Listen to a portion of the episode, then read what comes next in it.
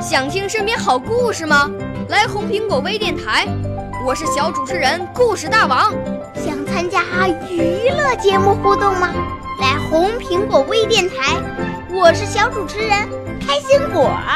想来我们新闻现场吗？来红苹果微电台，我为你做直播报道。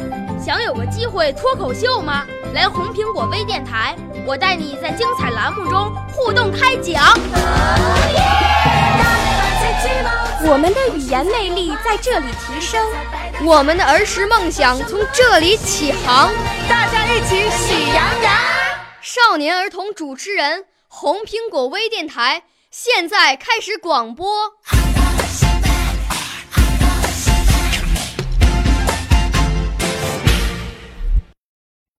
大家好，我叫胡风冉，我要给大家讲的故事是画杨桃。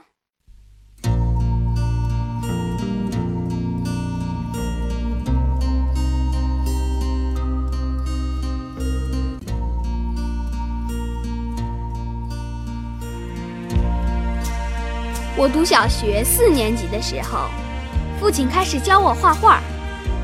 他对我要求很严，经常叮嘱我：你看见一件东西是什么样的，就画成什么样，不要想当然，画走了样。有一次学校上图画课，老师把两个杨桃摆在讲桌上，要同学们画。讲桌上那两个杨桃的一端正对着我，我看到的杨桃根本不像平时看到的那样，而像是五个角的什么东西。我认认真真的看，老老实实的画，自己觉得画得很准确。当我把这幅画交出去的时候，有几个同学看见了。却哈哈大笑起来，呵呵，杨桃是这个样子的吗？倒不如说是五角星吧。老师看了看这幅画，走到我的座位坐下来，审视了一下讲桌上的杨桃，然后回到讲台，举起我的画问大家：“这幅画画的像不像？”“不像。”“它像什么？”像五角星。老师的神情变得严肃了，半晌，他又问道：“画杨桃画成了五角星，好笑吗？”“好笑，好笑！”有几个同学抢着答道，同时发出嘻嘻的笑声。于是，老师请这几个同学轮流坐到我的座位上。他对第一个坐下的同学说：“现在，你看看那杨桃，像你平时看到的杨桃吗？不像。它像什么？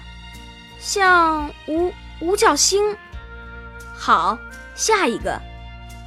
老师让这几个同学回到自己的座位上，然后和颜悦色地说：提起杨桃，大家都很熟悉。”但是，看的角度不同，杨桃的样子也就不一样。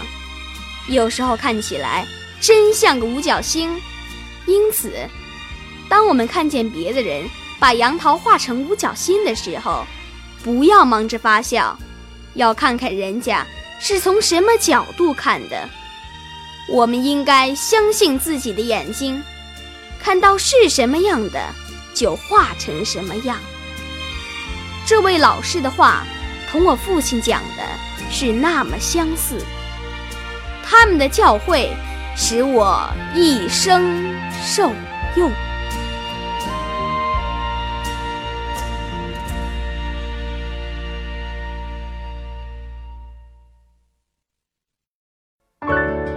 少年儿童主持人，红苹果微电台由北京电台培训中心荣誉出品。